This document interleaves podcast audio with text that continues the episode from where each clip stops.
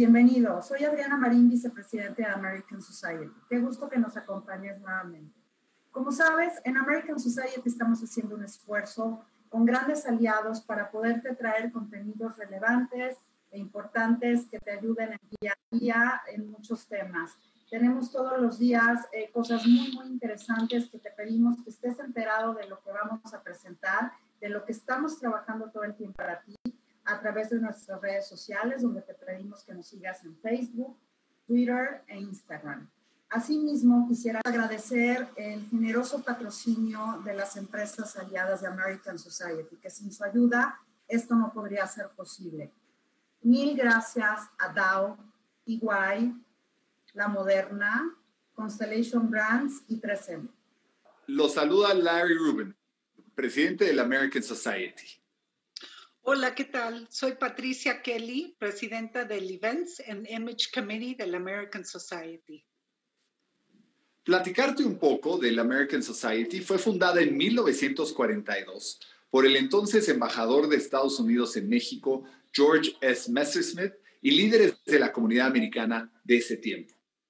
El American Society a lo largo de los años ha venido haciendo una serie de eventos apoyando a la comunidad, eh, trayendo a mexicanos y americanos para que estén más eh, comunicados y verdaderamente construyendo puentes de amistad, de relaciones entre mexicanos y americanos, entre México y Estados Unidos. Hoy la comunidad americana son dos millones de norteamericanos viviendo en México, miles de empresas creando empleos para mexicanos. Muy buenos días a todos. Y cientos de organizaciones. Eh, sean todos muy bienvenidos a este evento del Organization Steering Group del American Society of Mexico, con el propósito de poner al día a las donatarias autorizadas respecto de las últimas reformas fiscales con el fin de que puedan seguir llevando a cabo su extraordinaria labor sin contratiempos de tipo legal o fiscal.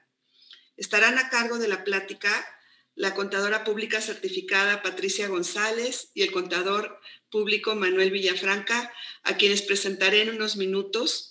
Agradecemos muchísimo su tiempo, su gran conocimiento y su enorme corazón para apoyar a quienes ayudan a la sociedad mexicana.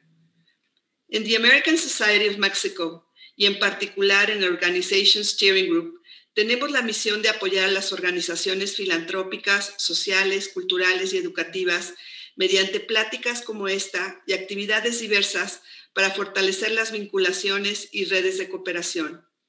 Primeramente, presentaremos un breve video del Organization Steering Group e inmediatamente después le daremos la plataforma a Patti y a Manuel.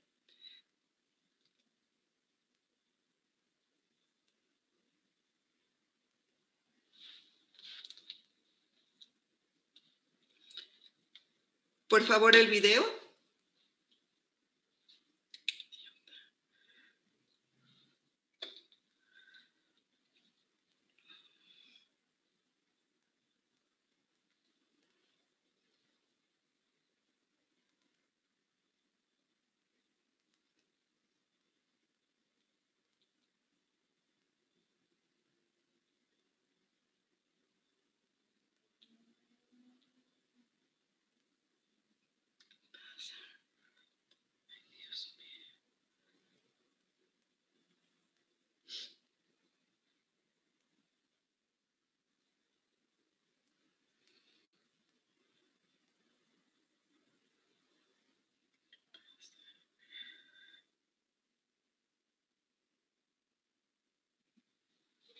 Okay.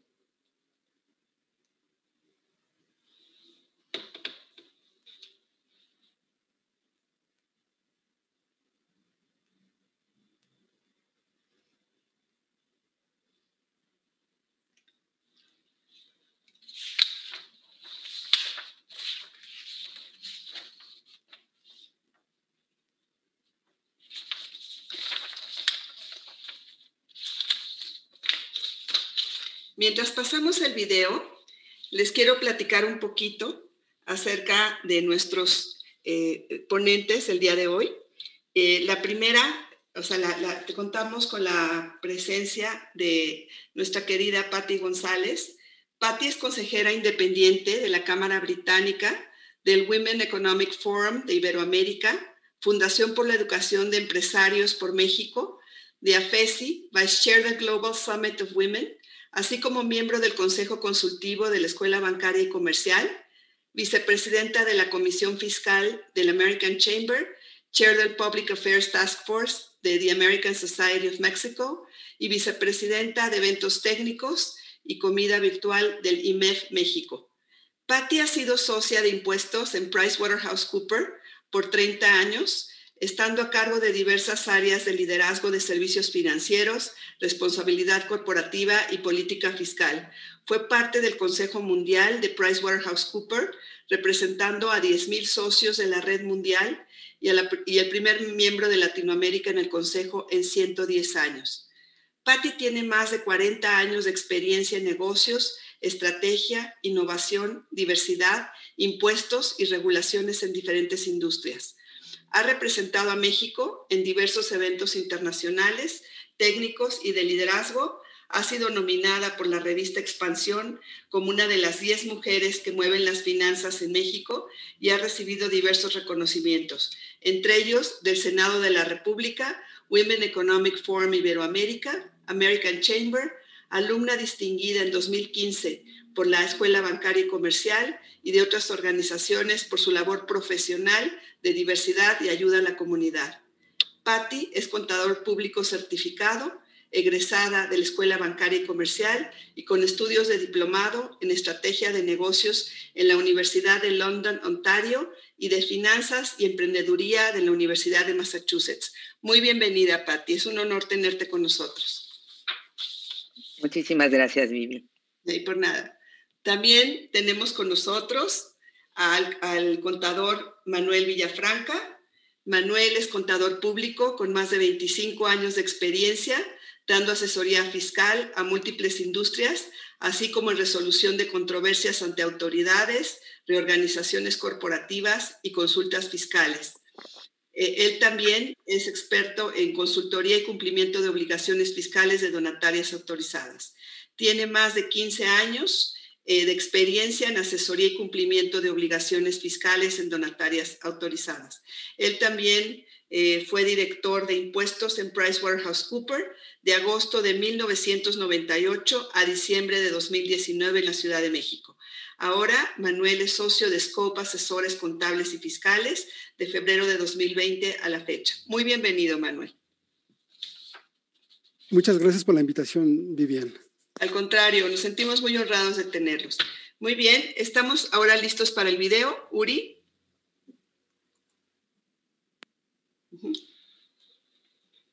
Somos el Organization Steering Group órgano directivo y operador del Organizations Committee de the American Society of Mexico. Apoyamos a más de 110 organizaciones americanas en México, sociales, culturales, filantrópicas y educativas, así como organizaciones de comercio bilateral que ayudan de un sinfín de formas a la comunidad. Una de las tantas maneras como apoyamos es sumando esfuerzos, conociendo su misión y sus necesidades y enlazándolas para que puedan hacer grandes proyectos juntas. Colaboración verdadera y de fondo entre personas haciendo el bien. El Organization Steering Group de la American Society fortalece a las organizaciones al vincularlas unas con otras y a personas de buena voluntad que desean contribuir a la sociedad. Soy Gaby Gatica, directora ejecutiva de Ronald McDonald House Charity Mexico. Somos orgullosos miembros de the American Society of Mexico y gracias a la labor del Organization Steering Group hemos podido vincularnos con otras organizaciones para ampliar nuestro alcance y potencializar nuestro impacto social en diferentes ámbitos como la salud, la educación, el apoyo humanitario o el emprendedurismo. Creemos en la colaboración porque cuando hemos conectado a las organizaciones entre sí y con personas que desean apoyarlas, la magia empieza a producirse. Los propósitos se fortalecen, los resultados se facilitan y multiplican y la satisfacción de llevar a cabo su increíble labor se agranda. Soy Javier Alarcón, director ejecutivo de Crystal House México. Crystal House es una organización internacional que tiene como misión fundamental romper el círculo de la pobreza y transformar la vida de niños de escasos recursos. Tuvimos la oportunidad hace un año de conocer la American Society y especialmente el Steering Group Y esto ha derivado en extraordinarias alianzas que han traído como consecuencia beneficios para nuestra comunidad, como son atención de la salud, la dotación de despensas para nuestro programa de nutrición, la dotación de dispositivos y conectividad para nuestros chicos y capacitación laboral para nuestros exalumnos. El Organization Steering Group de la American Society ha sido muy exitoso realizando estas actividades con un gran número de organizaciones. Soy la doctora Marilu Acosta, gerente del programa de telemedicina para pacientes COVID-19 del Centro Médico ABC IAP, referente en medicina de alta especialidad en el mundo. Junto con el Steering Group hemos podido tener un acercamiento con comunidades como por ejemplo Tecamac, a donde hemos podido brindar la plataforma de seguimiento virtual a pacientes con COVID-19 y enviarlos a tiempo a una institución de salud, evitando desenlaces fatales. Estamos convencidos que a todos nos es más fácil sortear tiempos de grandes cambios y retos si trabajamos unos con otros y encontramos formas positivas de cooperación. Te invitamos a unirte a The American Society of Mexico, donde la cultura americana de filantropía se manifiesta a través de las actividades de las más de 110 organizaciones encabezadas por el Organization Steering Group. Soy Pilar Bazán y represento Special Olympics México, el movimiento que forma parte de Special Olympics Internacional que apoya a chicos con discapacidad intelectual, incorporándolos a la sociedad a través del deporte, de los programas de salud, educación y desarrollo de comunidades. Y gracias al Steering Group tenemos nuevas alianzas y nuevos convenios con personas y organizaciones maravillosas que se preocupan por los más vulnerables. Juntos podemos lograrlo. Somos el Organization Steering Group del American Society of Mexico y estamos para apoyarte. Tú eres parte de nosotros y nosotros parte de ti. The Organization Steering Group del American Society of Mexico, siempre dispuestos a ayudar. Muchas gracias. Ahora sí, le dejamos la palabra a Patti y a Manuel. Patti, por favor. Sí, muchísimas gracias. Muy buenos días a todos ustedes.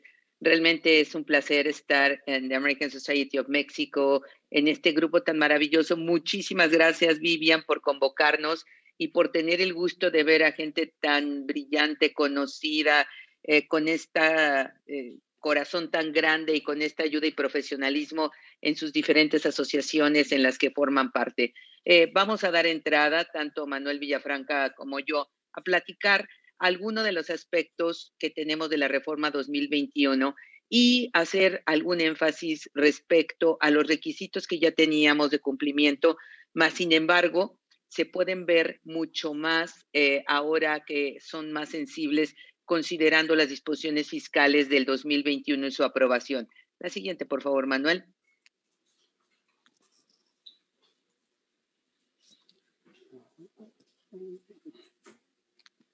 La siguiente. Tenemos realmente nuestra agenda. Lo que vamos a tener es la reforma fiscal 2021, cumplimiento de obligaciones actividades no autorizadas, que es importante volver a retomarlas, la resolución miscelánea fiscal para 2021, la cual ustedes ya conocen muy bien que fue publicada, y también la versión anticipada que tenemos en la página del SAT. La siguiente, por favor.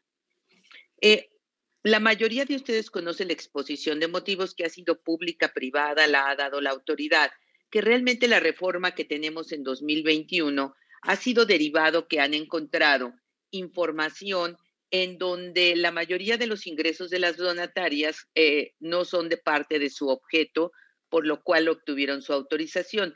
También ya se ha aclarado con la autoridad fiscal que definitivamente esta situación no es del todo correcta, ya que de acuerdo a donde se obtuvo la información, que es básicamente los informes de transparencia y en algunos casos las declaraciones, desafortunadamente no se cuenta con los renglones adecuados para poder poner la información. Sin embargo, independientemente de esta situación, la reforma la tenemos en vigor y aun cuando desvirtuemos esta parte, es importante el diálogo con la autoridad. En la siguiente parte que es importante es el destino del patrimonio. Recordarán que hace varios años ya tenemos la consigna de que si se termina la autorización por algún motivo o se liquida la donataria, definitivamente es necesario pasar su patrimonio a otra asociación civil o donataria autorizada mediante la cual realice los mismos fines.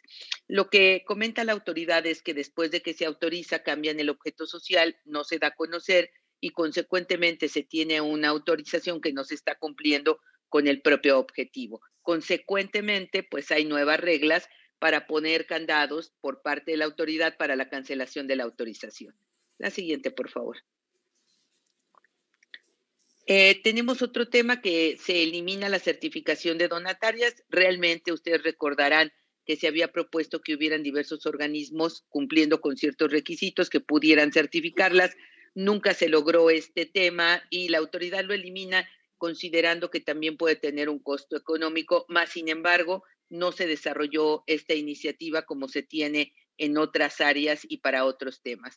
Y el tema de causales de revocación, principalmente se suben varias causales de revocación que ya se habían publicado en la circular miscelánea que teníamos en vigor en el 2020, eh, se convierten en ley porque ustedes recordarán que en términos generales, si quisiéramos rebatir alguna disposición de la circular miscelánea, nos genera derechos más no obligaciones.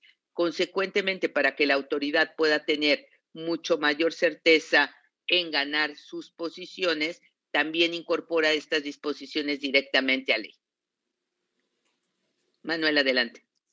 Sí, ya en lo que es la reforma propiamente, en lo que fue aprobado, tal como en la exposición de motivos se, propuso, eh, los ingresos distintos a los fines que fueron autorizados, bueno, ya se señala expresamente que cuando una eh, organización obtiene más del 50% de sus ingresos, eh, que son distintos al objeto por el cual fueron autorizados, en este caso perderán la autorización. Aquí la primera duda que surgió es si este, esta referencia la vamos a tomar ya en 2020 o sería a partir de los ingresos que generemos en 2021. Nosotros consideramos que hay elementos para eh, determinar que esto sería a partir de los ingresos que se generen en el, en el ejercicio 2021. Esta medición la haríamos en el ejercicio 2022. Em, después tenemos ya lo que comentaba Patti, las causales de revocación que fueron elevadas a ley. Aquí este, una de las eh, partes fundamentales es cuando los activos se destinen a fines distintos del objeto social por el cual se obtuvo la autorización. E, esta disposición eh, cobra demasiada relevancia si tomamos en cuenta que ya las autoridades han hecho diversos pronunciamientos respecto a las revisiones que han tenido. Eh, en este caso, han visto que en ciertos casos este, ciertos gastos están de alguna manera em, desproporcionados con lo que es el cumplimiento del objeto social. En diversos foros han comentado que descubrieron ciertos gastos como consumos en restaurantes o este, gastos muy ostentosos de funcionarios de, las organizaciones, lo cual a ojos de la autoridad pues no es algo con lo que se está cumpliendo con el objeto social. Otro punto importante es no expedir los FDIs de donativos o expedirlos como donativos cuando amparan otro tipo de contraprestación. Aquí es muy importante tener esto en cuenta. Eh, este, debemos de llevar un control de los donativos que recibimos para que todos estos estén documentados con el CFDI correspondiente. Asimismo, en el caso de que tengamos otras operaciones, emitamos el CFDI en función a la operación que estemos realizando. Eh, también, al igual que cualquier otro contribuyente, cuando una donataria sea ubicada como contribuyente que simula operaciones, pues definitivamente será revocada la, autorización y, además tendría otras, otras consecuencias.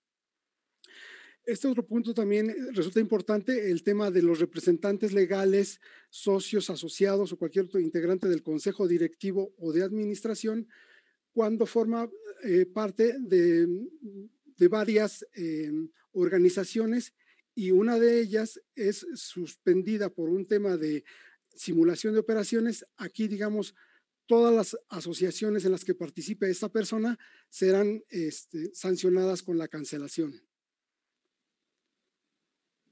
Sí, y, aquí es importante eh, mencionar eh, uno de los temas, Manuel, que la autoridad y se está trabajando y varios de ustedes siguen trabajando con la autoridad, la medición del 50% de los ingresos ya que, como ustedes recuerdan, la ley entra en vigor a partir del primero de enero del 2021.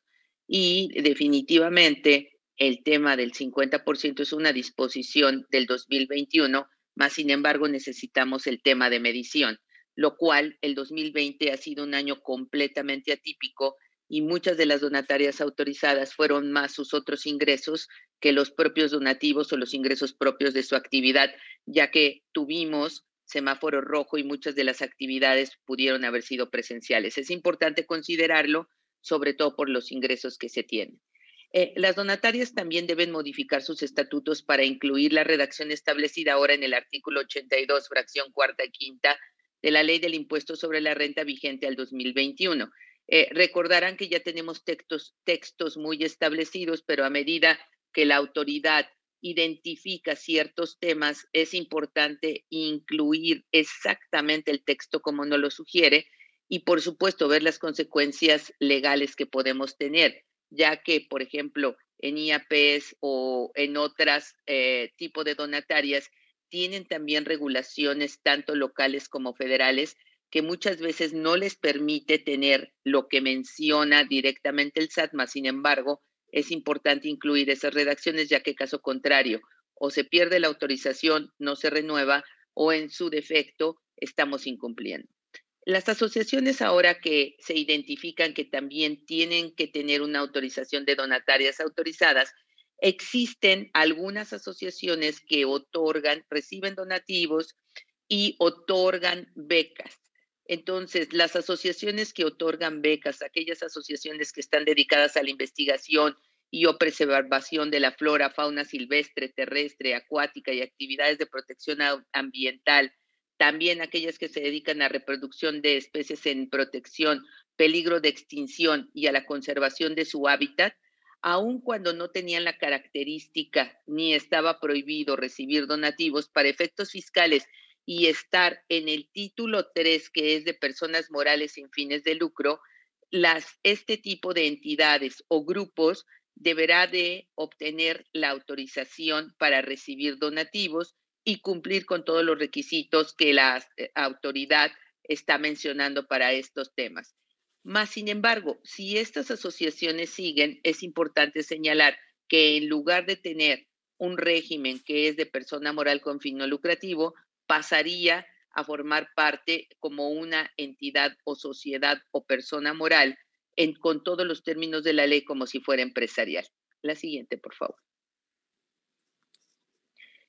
Eh, para efectos de la determinación del remanente distribuible, son base del impuesto los gastos no amparados con comprobantes fiscales digitales.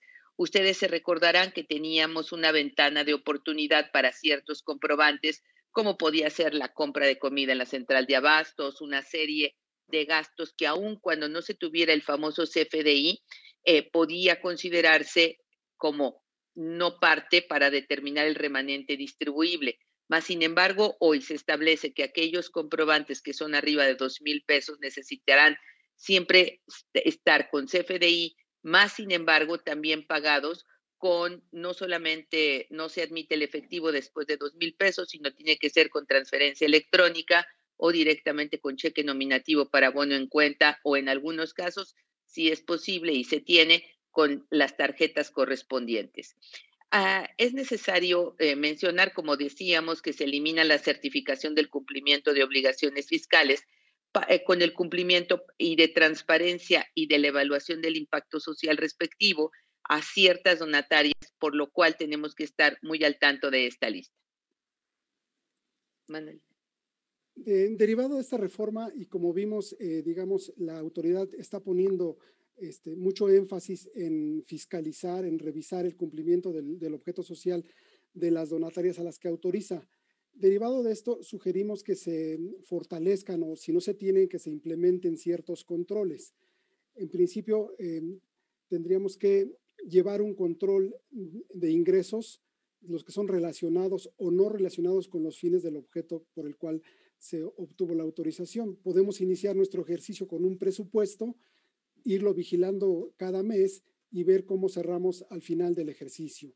Aquí sí es importante eh, ser muy claros en el tema de cómo llevar estos controles, no solamente en un, Excel, sino que también debemos de identificar plenamente en la contabilidad lo que son los ingresos propios de la actividad y los que no son propios, lo que conoceríamos como otros ingresos.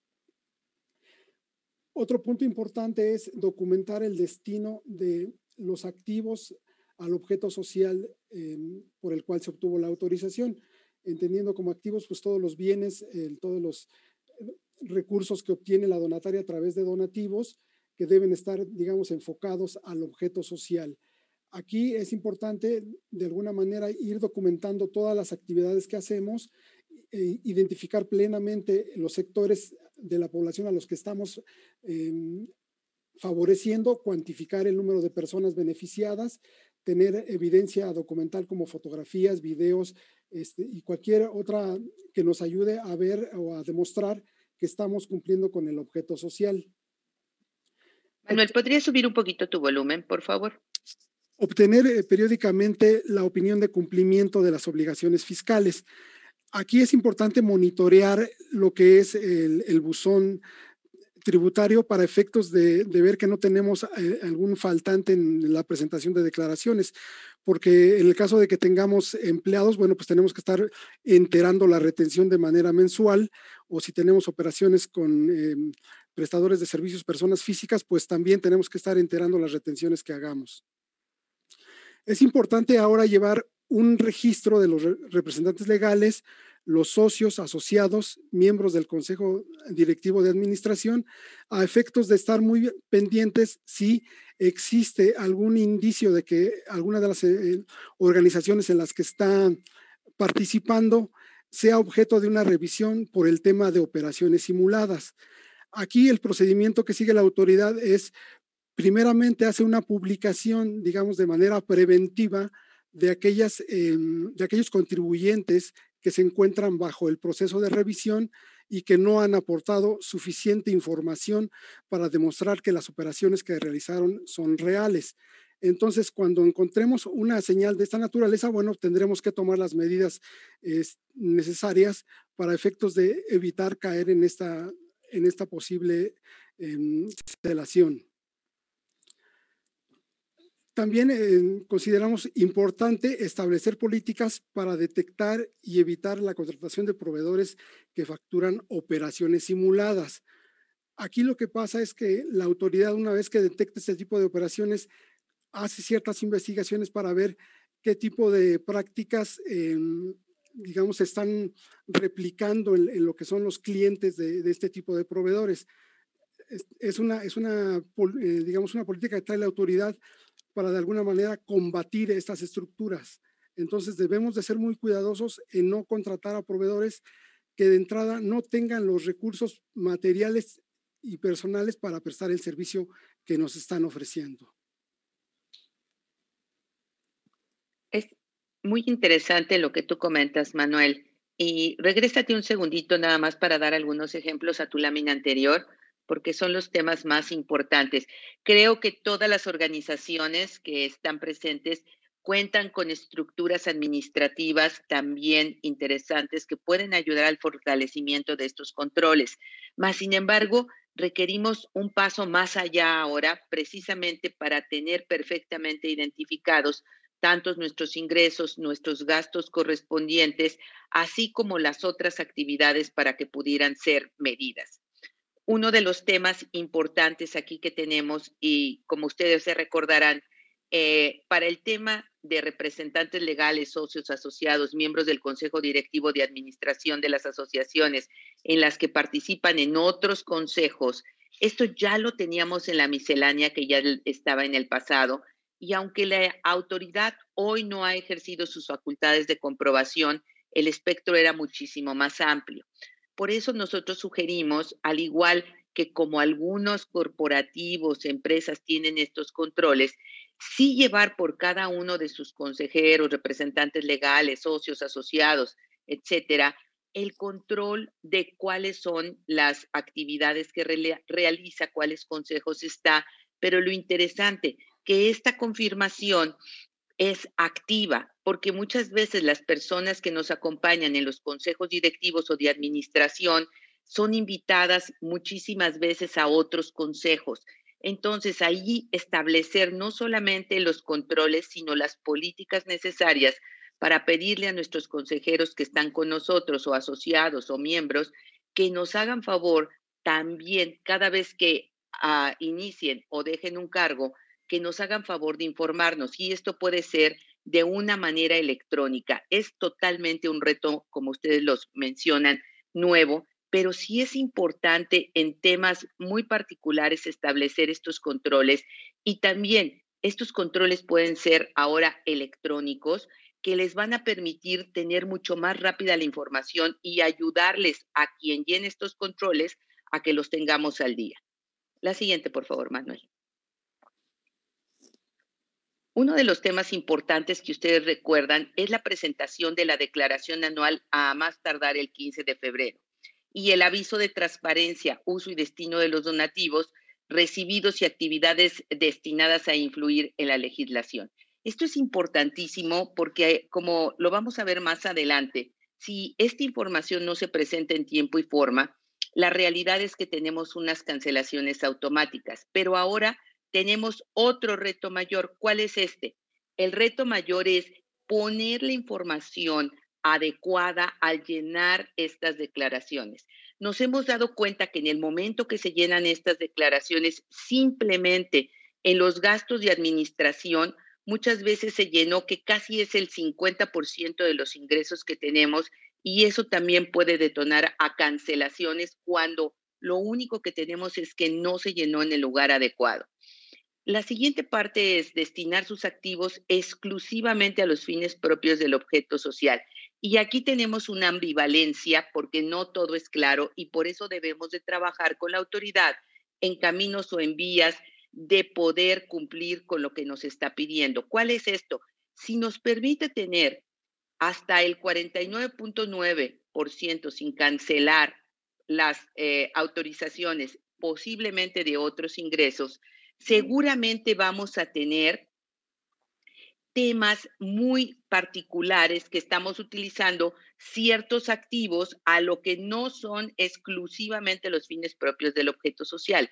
Entonces, mediante reglas de carácter general, deberemos de afinar este tipo de circunstancias porque si no, muchas de las donatarias que tienen otros ingresos y que pueden tener activos, como por ejemplo, podemos tener actividades que se realizan, algunos bazares en ciertas áreas, tenemos eh, algunas donatarias que tienen un proyecto productivo, que tienen también un área destinada o ciertos activos, podríamos estar incumpliendo.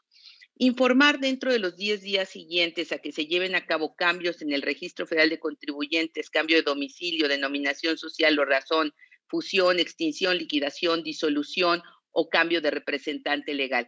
Recuerden que esto es muy importante, no obstante que presentemos, por ejemplo, un cambio al RFC por algún motivo o un cambio de domicilio fiscal y que pudiera aparentar que estamos no localizados porque no hubo una visita real de la autoridad, no solamente tenemos que cumplir con la, la obligación que tenemos en avisos ya preestablecidos, dentro de los 10 días siguientes a cualquiera de estas modificaciones, vía el buzón tributario, como hemos pedido nuestra autorización, tenemos que mandar esta información y acompañando los documentos del cambio. Nosotros también sugerimos que se ponga una breve explicación del motivo de los cambios, porque muchas veces la autoridad puede prejuzgar y no nos pide un requerimiento antes de tener una interpretación o programar una auditoría.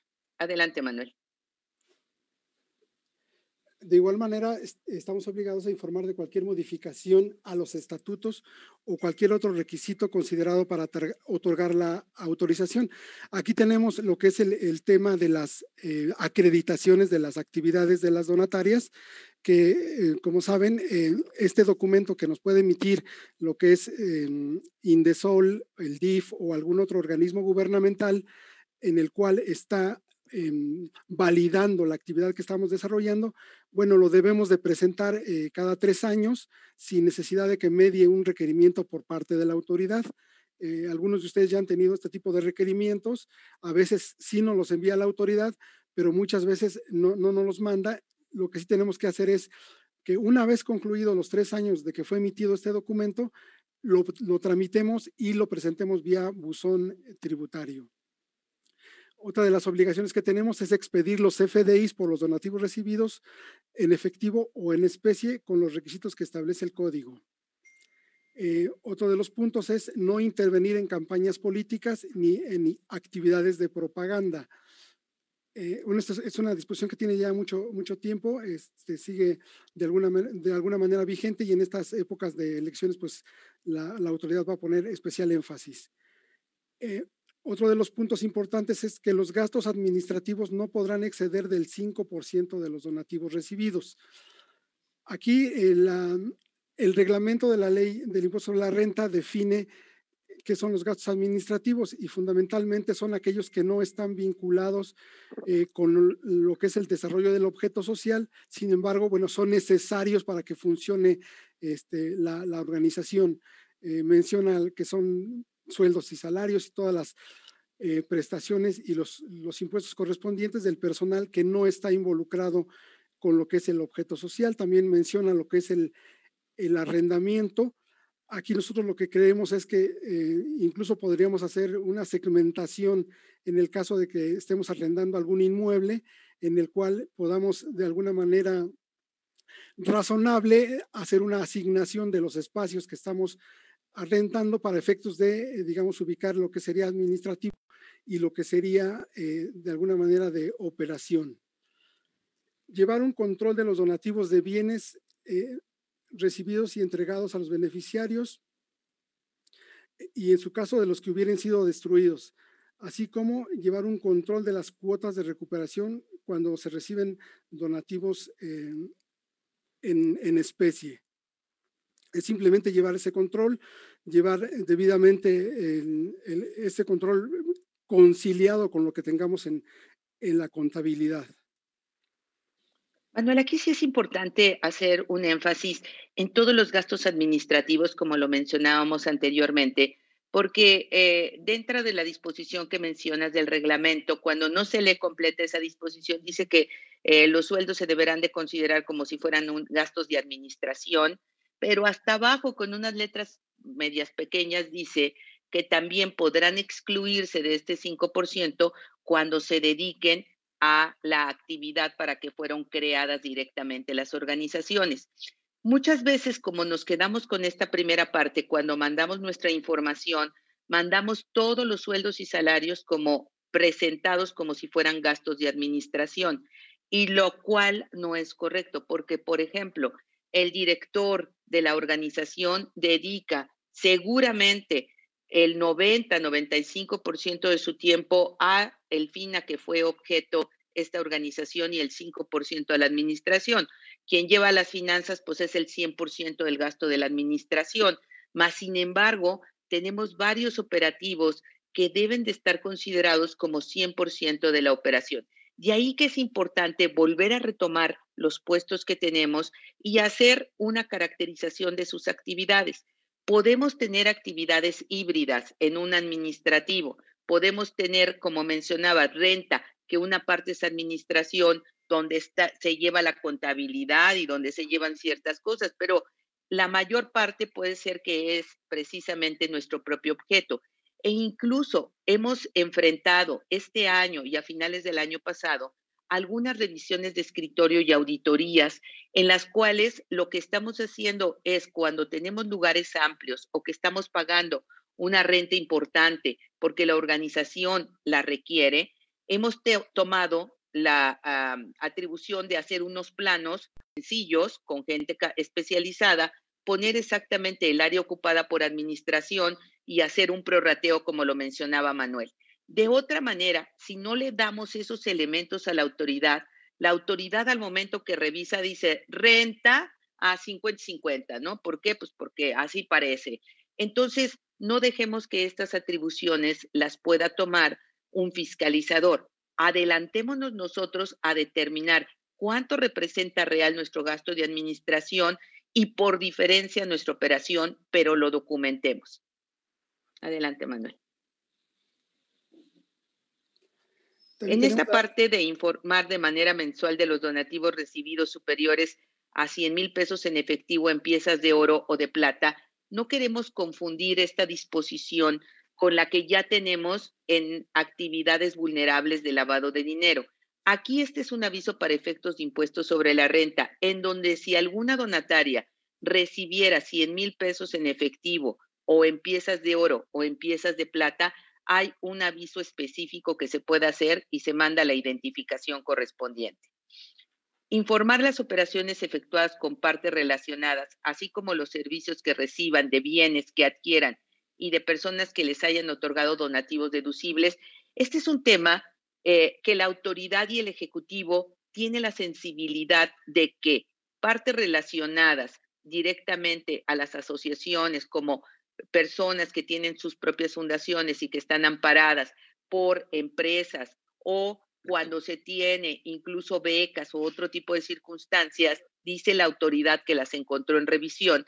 En este caso dice, oye, hay que definir qué es una parte relacionada y cualquiera que esté vinculado, precisamente es necesario dar esta información. Ahorita vamos a elaborar un poquito más sobre el particular. Expedir los FDIs por enajenación de bienes, prestación de servicios o arrendamiento. Eh, la realidad es que, como mencionamos al principio, no hay una distinción para una donataria que no amarre sus ingresos totales con la emisión de CFDIs. Entonces, si efectivamente se enajena un bien, se presta un servicio, se recibe una cuota de los asociados, se tiene un donativo, todo se tiene que amparar con el CFDI y se tiene que conciliar. Recuerden que ya podemos bajar esta información de los sitios que tiene oficiales la autoridad contra nuestro ingreso y una práctica saludable es hacerlo mensualmente, porque vamos a tener algunos recibos, algunas facturas o alguna documentación que hemos cancelado y que la contraparte no me la aceptó y puede estar duplicada. Entonces tenemos que actuar antes que la propia autoridad haga estos amarres y nos pueda generar o detectar algunas diferencias. Eh, un tema y aquí hay una pregunta valiosísima. Me voy a adelantar un poquito, sé que las preguntas son al final. Eh, nosotros realmente hay asociaciones que con el fin de que efectivamente podamos tener muchísimo más recursos, se generan ciertos eventos, alguna cena de gala, algún torneo de golf, alguna plática con algún un concierto, una plática con un tomador de decisiones o, una, ah, o un artista, etcétera, ¿no? Y muchas veces lo que nosotros decimos, oye, y es deducible de impuestos sobre la renta. El boleto cuesta 500 pesos, 1000 pesos, 2000 y es deducible de impuestos sobre la renta. Bueno, toda la vida ha existido esto. Te, dice que los donativos no deben de ser onerosos o remunerativos. Y para hacerlo muy sencillo, algo que es remunerativo es que yo de mi donativo y reciba algo este, eh, eh, como contraprestación de ese donativo. Entonces, en este caso, realmente estas prácticas no se deben de considerar porque la persona o quien hizo esa compra o la empresa que lo hizo, básicamente es no deducible si es un donativo. En este caso, no es que esté prohibido hacer este tipo de eventos. Lo que pasa es que eh, la cantidad que podamos obtener no va a ser un donativo, sino puede considerarse, aun cuando es para el propio objeto y para el propio fin, dentro del 10% que podemos de hacer de actividades para no pagar el impuesto sobre la renta. Entonces, es importante ser muy conscientes que cuando nosotros directamente digamos, oye, vamos a hacer eventos de recaudación o vamos a hacer un cierto tema, tenemos que definir claramente con quién va a recibir ese servicio o va a ir a ese evento o va a recibir un regalo, que básicamente no es un donativo, sino es, puede ser considerado como otro ingreso. Incluso con la autoridad estamos platicando ampliamente de que ese otro ingreso sí es para los fines de la asociación porque es para ese motivo, pero aun cuando no fuera, nosotros lo estamos tasando de una manera diferente, como si fuera otro ingreso y consecuentemente para poder tomar sus deducciones correspondientes, ya que caso contrario, todo lo que invirtamos o lo que apliquemos en esos gastos puede ser considerado como no deducible y consecuentemente un remanente distribuible. Debemos de ser muy cautos en qué es un donativo oneroso y o remunerativo, ya que no debemos de recibir un bien o servicio quien dé ese donativo o prestar un servicio. Y muchas veces eh, nos hemos enfrentado a casos que nos dicen, va a estar el artista número uno dándonos un concierto en beneficio de esta asociación. Pero el artista quiere un recibo de donativo. Y nosotros ahí, el, uno de los puntos importantes es, para que tenga valor el servicio que nos dona un artista o cualquier otra persona que podamos cobrar por esta cantidad, pues primero lo debería de declarar para impuestos sobre la renta y después no lo da como donativo. Como esto no sucede, en el caso de servicios, pues no hay donativos en especie de servicios. Entonces, sí es importante ubicar cada uno de los temas en contexto para que nuestra donataria siempre esté saludable. Adelante tú, Manuel, con la siguiente. En materia de publicidad, y, estos puntos están muy relacionados con el tema de transparencia, em, digamos, por disposición de ley debemos de mantener a disposición del público en general este, aquí nos hace el SAT esta, esta acotación de que con documentación original en nuestro domicilio fiscal y con copias si es que tenemos establecimientos. Tenemos que tener la documentación relacionada con la autorización. Esto básicamente es eh, el oficio como tal. Eh, si tenemos también una impresión o, este, el archivo que del, del, anexo 14 de la resolución miscelánea donde venimos publicados, pues también es, es una prueba para demostrar que somos autorizados la documentación relacionada con el uso y destino eh, que le hayamos dado a los, a los donativos. Aquí fundamentalmente es el aviso de transparencia y cualquier otra documentación que nos permita demostrar que estamos cumpliendo con el objeto social. Eh, la documentación relativa al cumplimiento de obligaciones fiscales eh, básicamente son las declaraciones que hayamos presentado, las opiniones de cumplimiento. Con esto podremos demostrar que estamos al día en lo que es el cumplimiento de nuestras obligaciones fiscales. En, lo que se refiere a aquellas donatarias que tienen una autorización para recibir donativos deducibles del extranjero en términos de los tratados que ha celebrado México, principalmente con el gobierno de los Estados Unidos para evitar la doble tributación, tenemos ciertas obligaciones adicionales. La primera de ellas es que debemos elaborar y mantener a disposición del público en general los estados financieros de los últimos tres años. La práctica común que llevan a, eh, cabo estas ah, organizaciones normalmente es que en, uno, en, en, lo que es su portal de Internet tienen un apartado donde está esta información disponible. De alguna manera, cualquier persona puede ingresar y tener acceso a lo que es la información financiera a través de la lectura de los estados financieros. Otro punto que establece el reglamento de la ley del impuesto sobre la renta es que se debe llevar una relación de los administradores y empleados que han tenido remuneraciones superiores a 295 mil pesos en el año. Eh, en algunos casos eh, hemos visto que en ciertas donatarias para tener esta disposición, esta información disponible, la incorporan en lo que es el aviso de transparencia digamos ahí cualquier persona que quiera este, conocer de, la donataria, si ésta recibe donativos del extranjero, podrá consultar esta información a través de, este aviso. Otro punto importante es eh, que no deberán recibir cantidades importantes en lo que es eh, arrendamiento de inmuebles, intereses, dividendos o regalías.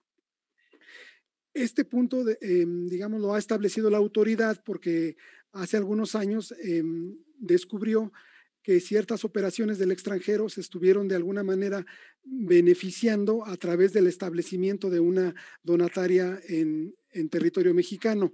A través de esta hacían operaciones de arrendamiento o de financiamiento por el cual cobraban intereses o regalías. Entonces aquí básicamente lo que busca la, autoridad es inhibir este tipo de estructuras, digamos, eh, no permitiendo que se tenga más allá de una tercera parte de ingresos por estos conceptos. Eh, eh, digamos, eh, de la mano con esto, bueno, pues la mayoría de sus ingresos deberán provenir de la federación, estados o municipios, de los donativos o de actividades relacionadas con su objeto social. De esta manera, bueno, se hace énfasis en que no deben de recibir cantidades excesivas en temas de arrendamiento, intereses, dividendos, regalías o actividades que no se encuentren relacionadas con su objeto social.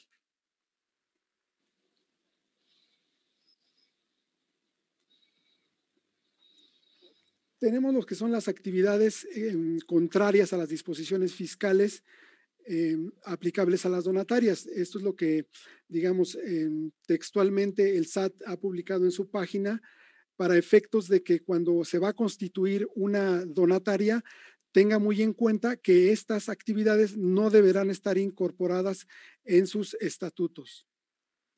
Cualquier tema que tenga que o que persiga algún fin de lucro, eh, pues no debe de estar incluido dentro de los estatutos. No podrán ir encaminados en intervenir en campañas políticas ni realizar propaganda a favor o en contra de partidos políticos o doctrinas religiosas. No deben realizar actividades remuneradas que influyan en la legislación o pretender la modificación de alguna ley u ordenamiento jurídico no deberán incluir actividades deportivas. Eh, aquí sí es importante eh, hacer énfasis en que lo que la autoridad de alguna manera busca es que no se incluyan aquellas eh, organizaciones que están encaminadas a la práctica de alguna disciplina deportiva. Sin embargo, la línea está muy delgada con aquellas em, donatarias que, digamos, como parte del objeto social que desarrollan, pues incorporan el deporte, digamos, como un medio eh, para, eh, digamos, aplicar algún tipo de terapia o algún tipo de apoyo a, la población a la que van dirigidas. Entonces, aquí sí es muy importante que de alguna manera eh, le pongamos especial énfasis en que el objeto social de la donataria es atender a un, a un cierto grupo vulnerable de la población que para tales efectos va a hacer, eh, digamos, va a apoyarse en lo que son actividades deportivas, pero final, o sea, fundamentalmente es que el objeto social es atender una necesidad de un determinado grupo vulnerable. No deberán eh, incluir actividades de carácter económico, comercial, este, como explotación de franquicias o algún otro tipo de proyecto productivo.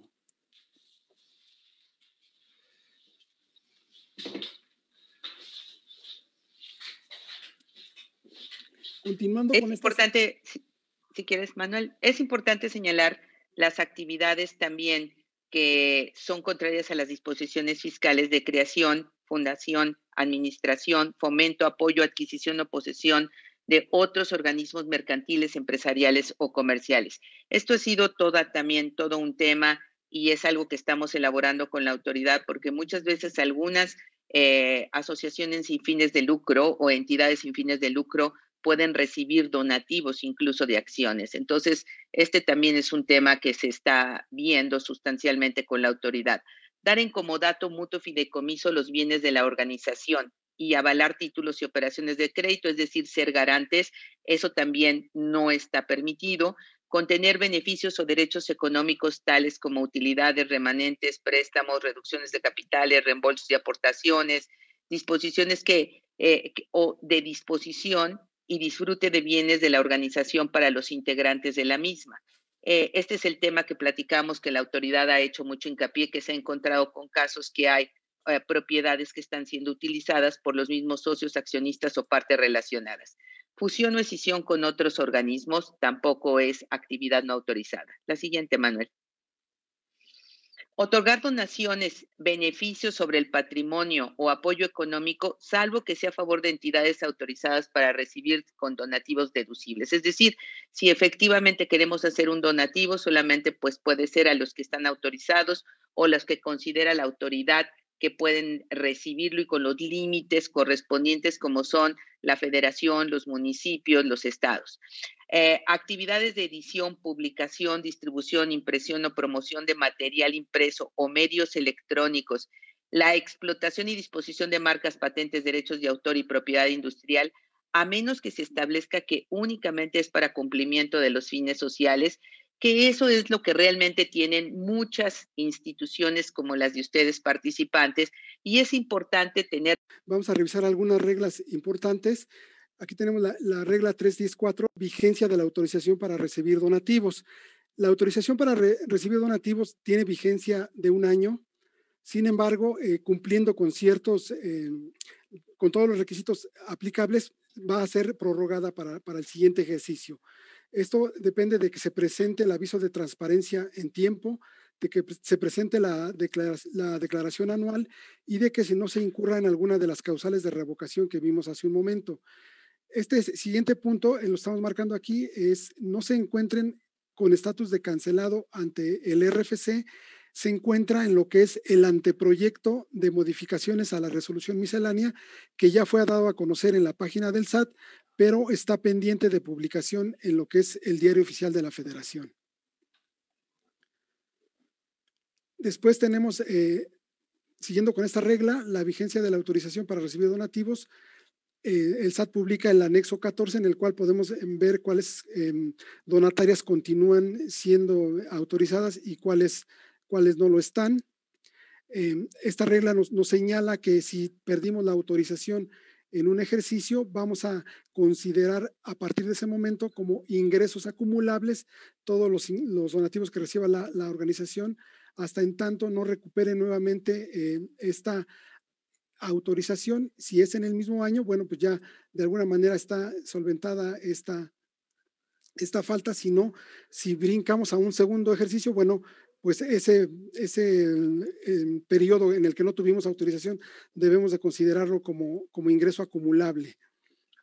Aquí es importante señalar que si se perdió la autorización en el año 2020, hemos encontrado y también con el acercamiento que se ha hecho con American Society of Mexico, con las autoridades, ha existido la oportunidad de considerar que si esta autorización se solicita por el 2020 y se lleva a cabo a más tardar eh, en el mes de marzo, puede existir la posibilidad de que todavía no la renueven, pero es una posibilidad que se ve no tan real, pero sí se puede solicitar y en algunos casos se ha obtenido. La siguiente, por favor, Manuel. La Administración General de Servicios al Contribuyente podrá autorizar a las donatarias para recibir donativos del extranjero conforme a tratados, siempre que se encuentren dentro de los rubros asistencial, educativo, de investigación científica o tecnológica, cultural, ecológica, de reproducción de especies en protección y peligros de extinción, museos, bibliotecas privados. En este caso es muy importante recordar que tenemos un tratado de doble tributación, independientemente del TEMEC, eh, de doble tributación de hace varios años, que a través de varias organizaciones, que algunas están presentes aquí en esta charla, y también de otros sectores, se pudo lograr que se incluyera que en el tratado de doble tributación que los donativos que da el extranjero, es decir, Estados Unidos o Canadá, que es Estados Unidos en el tratado principalmente, eh, pudiera ser deducible para también cumplir con la Organización de Estados Unidos, pero para lo cual se llegó a un acuerdo que deberíamos de estar publicadas dentro de la resolución miscelánea en este apartado para recibir donativos del extranjero. Consecuentemente, es importante señalar que una donataria de segundo piso no la autorizan para estos propósitos. Pueden recibir las organizaciones, pero no cumplirían con este acuerdo de doble tributación. Adelante, Manuel. La que sigue, por favor. La información eh, relativa a la transparencia y el uso de los recursos, eh, el aviso que tenemos que presentar, eh, la, la, miscelánea vigente nos, nos, señala que sería hasta el 30 de julio. Sin embargo, el, el anteproyecto que ya tenemos nos señala que va a ser durante el mes de mayo de 2021. Aquí es importante señalar que si tuvimos autorización durante 2020 y por alguna razón nos, nos, quitaron la autorización, aún con eso tenemos que presentar este aviso.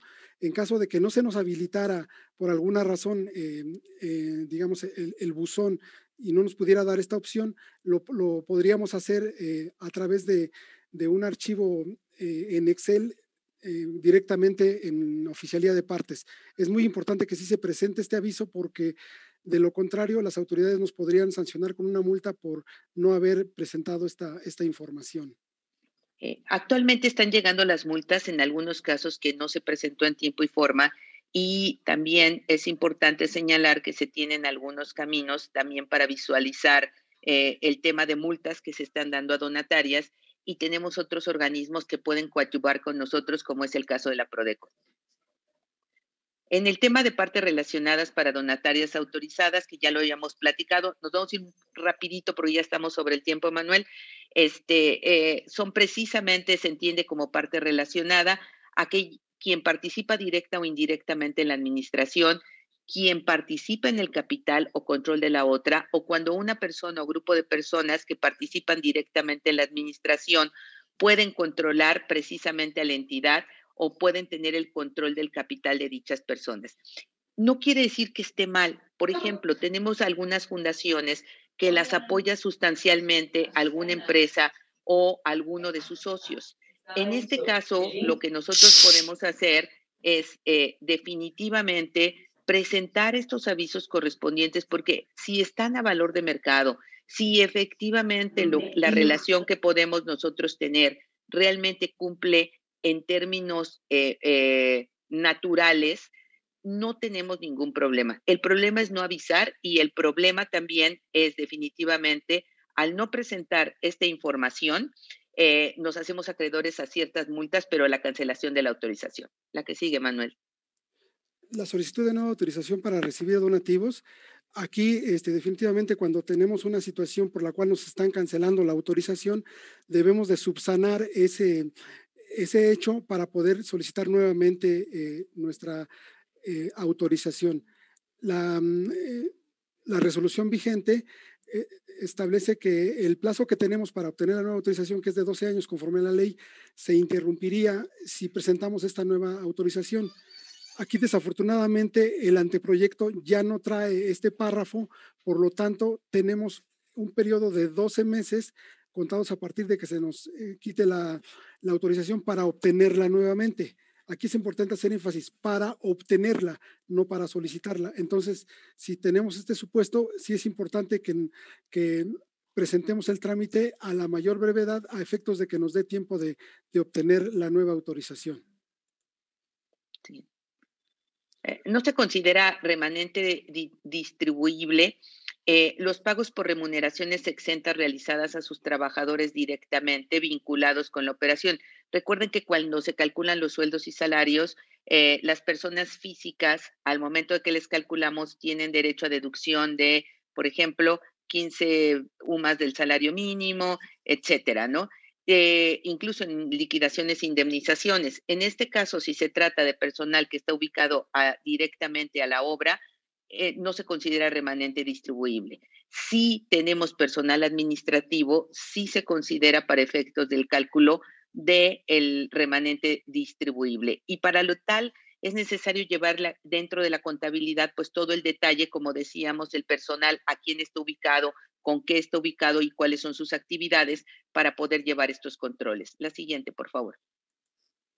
El cumplimiento en la cláusula irrevocable este, para la transmisión del patrimonio, que es la reforma que tenemos al artículo 82, fracción quinta, segundo y cuarto párrafos de la ley del ICR vigente a partir de este año, se deberán efectuar y se deberán presentar al SAT eh, conforme a un calendario. El calendario, digamos, ahorita está vigente. Sin embargo, el anteproyecto establece que estas modificaciones se podrán presentar a más tardar el 31 de diciembre de 2022.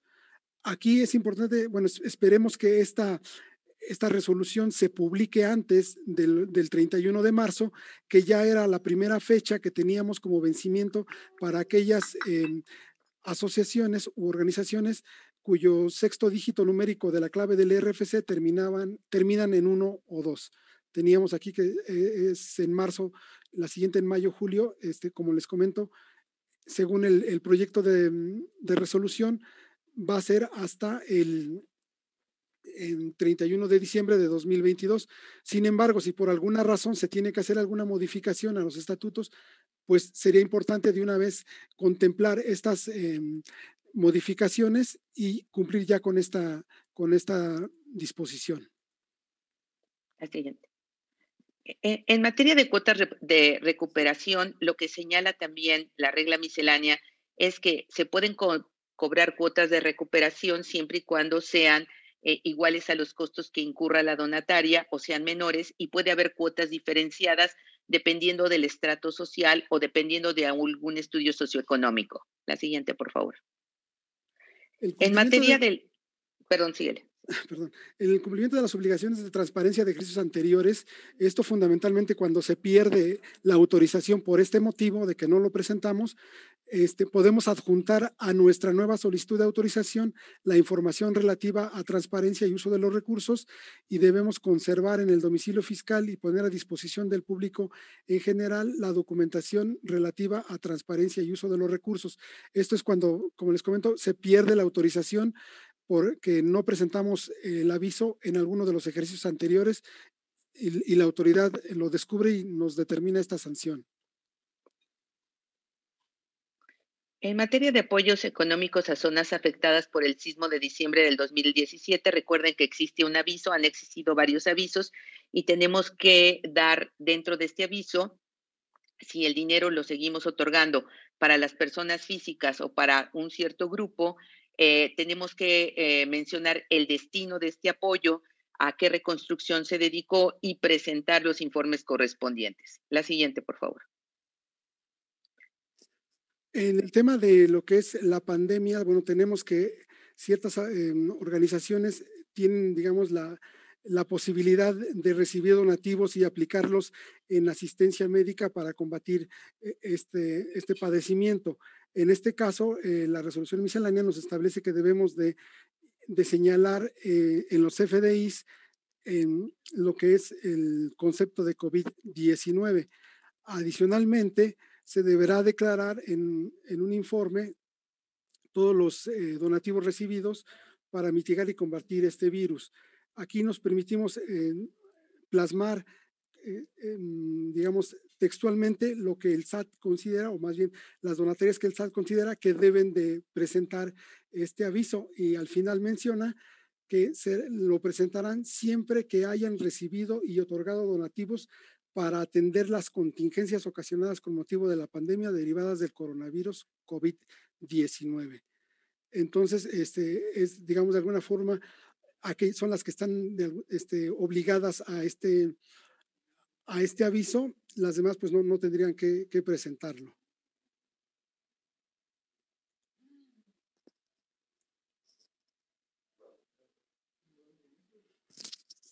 Les agradecemos muchísimo eh, realmente el haber dado esta presentación. Sé que hay algunas preguntas. Eh, con todo gusto estamos a la disposición para poderlas contestar. Y lo, mi último comentario me gustaría, porque sí es bien importante en actividades deportivas, poder aclarar lo siguiente. Es importante señalar que incluso los propios oficios de autorización eh, que tienen las autoridades fiscales y cuando lo emiten, dan esta lista de actividades que no se pueden llevar a cabo. Más sin embargo, es importante decir que sí, y quienes hicieron esta disposición nos lo comentaron varias veces, nuestro core no es la actividad deportiva. El core de las asociaciones es básicamente ayudar con esos programas precisamente a población vulnerable a reinsertarse, a estar directamente en este programa social que cada uno tiene, que puede ser de educación, ese es el core. El programa de reinsertarse a la sociedad, ese es el core de la asociación. Y para eso, una de las herramientas que se utiliza es el deporte. Por eso consideramos eh, que esta disposición fue hecha sobre todo para aquellos clubes deportivos. O sea, que no se fueran a meter como una donataria autorizada un club de fútbol, un club de básquetbol, que realmente su finalidad pudiera ser completamente diferente a los fines que tiene la filantropía o las asociaciones o instituciones que no tienen un fin de lucro, pero tienen una ayuda completamente a la población y puede ser a esta población vulnerable. Deja de compartir, Manuel, para entrar a la sesión de preguntas y respuestas, por favor. Muy bien, eh, Patti, Manuel. Bueno, pues nuestra primera pregunta nos, nos pide el público si podrían explicar qué son las operaciones simuladas y qué recomiendan para saber si nuestros consejeros están relacionados con una organización que tenga estas operaciones simuladas.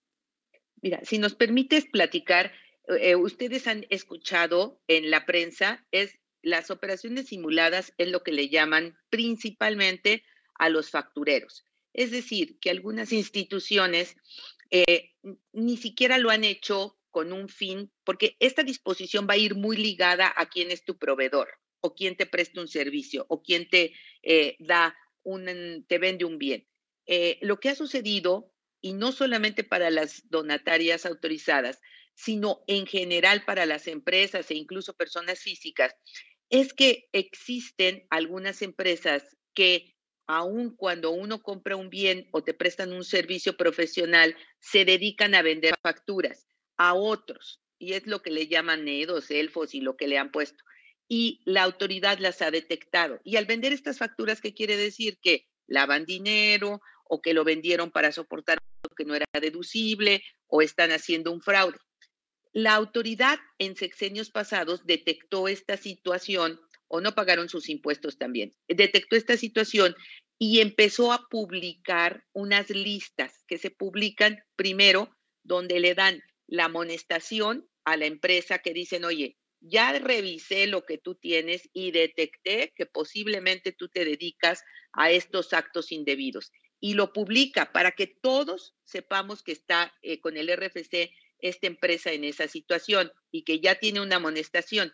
Esa empresa tiene un plazo para desvirtuarlo. Y si no lo desvirtúa, lo publican en la lista precisamente de eh, contribuyentes que realizan operaciones inexistentes o simuladas. Y sale la siguiente lista.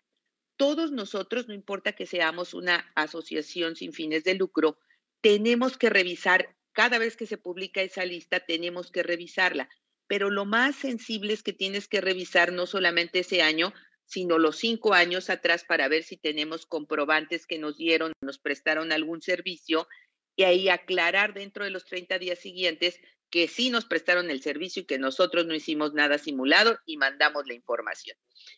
Cuando se publica la lista previa, nosotros ahí podemos validar, porque es una lista pública y con un, hay muchos sistemas ya incluso que los venden y los comercializan, que pasan todos los RFCs y nosotros los alimentamos y decimos, oye, cada vez que yo tenga alguna operación con esta y esta, hablando de los consejeros, con estas asociaciones, pues que te marque un rojo, ¿no? O un VIP, ¿no? Y así es como muchas veces se controla. Esos son los que son las operaciones simuladas o inexistentes y sobre todo que salen publicadas directamente en la miscelánea fiscal. El tema es que nuestra gente en administración, cada vez que sale una lista, pueda checar que no estén nuestros consejeros o eh, representantes legales y directivos en relación con esas empresas, sobre todo en la lista previa, porque si están en la lista previa, de alguna manera nosotros podemos tomar una acción pues de hablar con el consejero, pedir que se eh, excuse por un cierto tiempo mientras se aclara para no perder nuestra autorización. Perfecto, Pati, muchas gracias. Pero, más para completar, el punto importante aquí es em, solicitarle al proveedor eh, que, nos preste algún servicio que demuestre que cuenta con los recursos em, materiales y personales para prestar el servicio que nos está ofreciendo que nos presente su constancia de cumplimiento fiscal. De alguna manera, con esto eh, tendremos cierta certeza de que estamos hablando de operaciones que no van a ser consideradas o simuladas.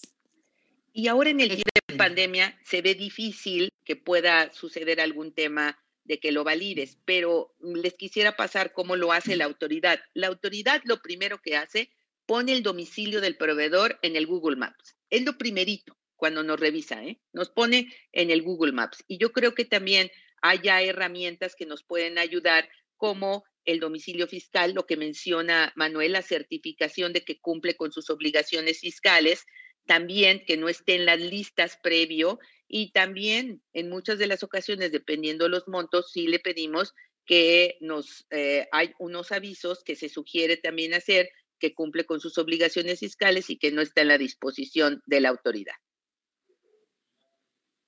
Perfecto. Muchas gracias, Pati. Manuel, muy clara la, la, respuesta. Alfredo Altamirando nos comenta, será todo un reto en esta nueva normalidad el respaldar las entidades cuentan con la estructura para prestar el servicio, tanto de parte nuestra como de los proveedores.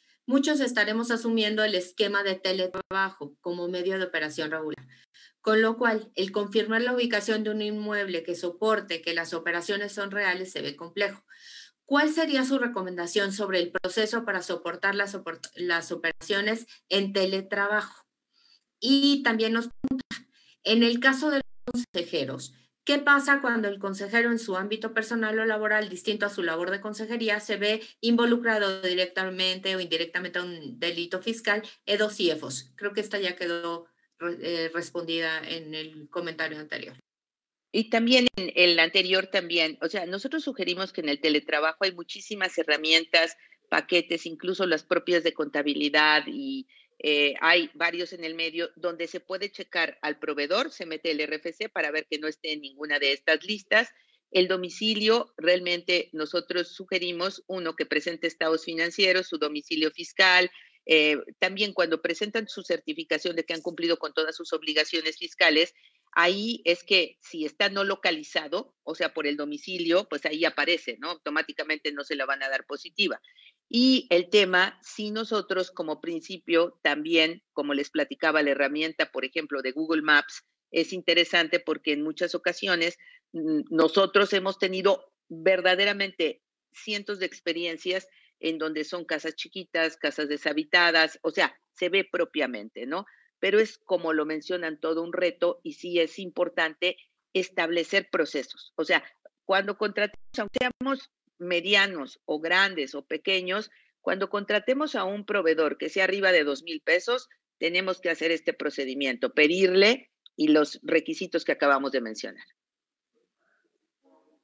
Excelente, Pati, gracias. Manuel, nos piden si nos puedes clarificar con la parte de ingresos, eh, nos dicen, clarificar qué quiso decir Manuel, con la parte de los ingresos vengan de la federación, estados y municipios, si por ahora casi ningún gobierno está dando donativos. Aquí lo que, lo que están plasmando en esta disposición es precisamente lo que viene en la ley del impuesto sobre la renta.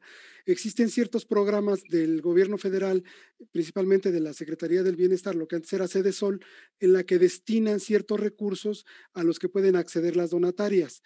También ciertos gobiernos eh, estatales o municipales incluso pueden destinar recursos para que sean aplicados por las organizaciones de la sociedad civil.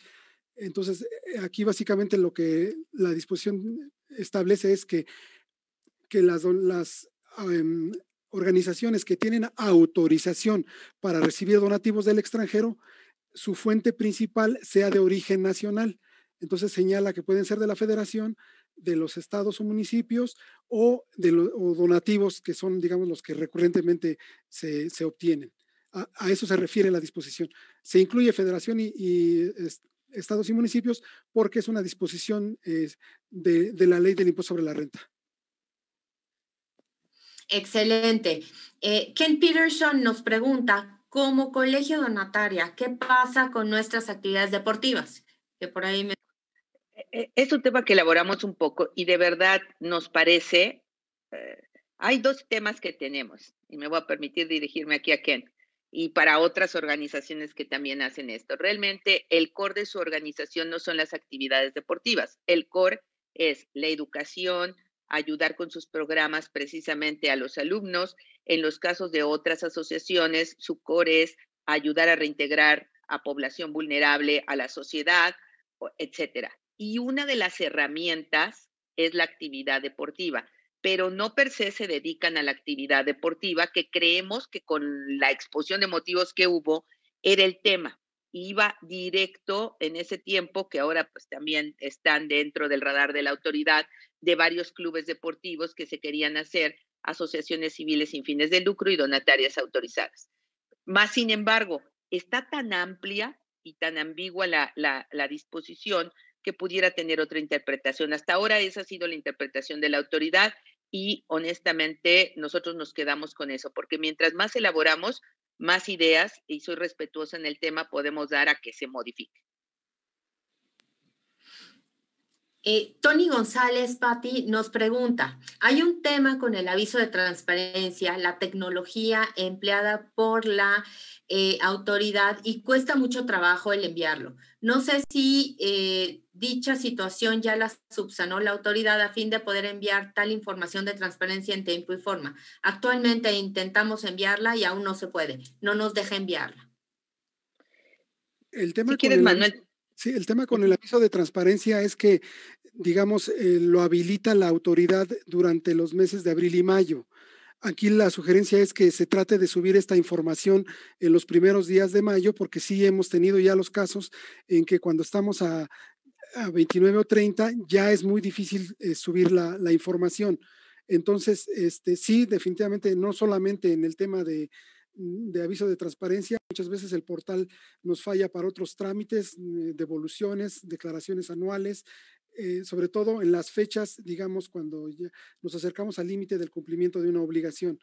Este, aquí lo que eh, podríamos hacer en caso de que no pudiéramos subir la información es que la, la, la digamos, la acompañemos a través de una eh, de una consulta, si es que ya no tenemos la oportunidad de ir a presentarla eh, ante la oficialía de partes. Aquí también un,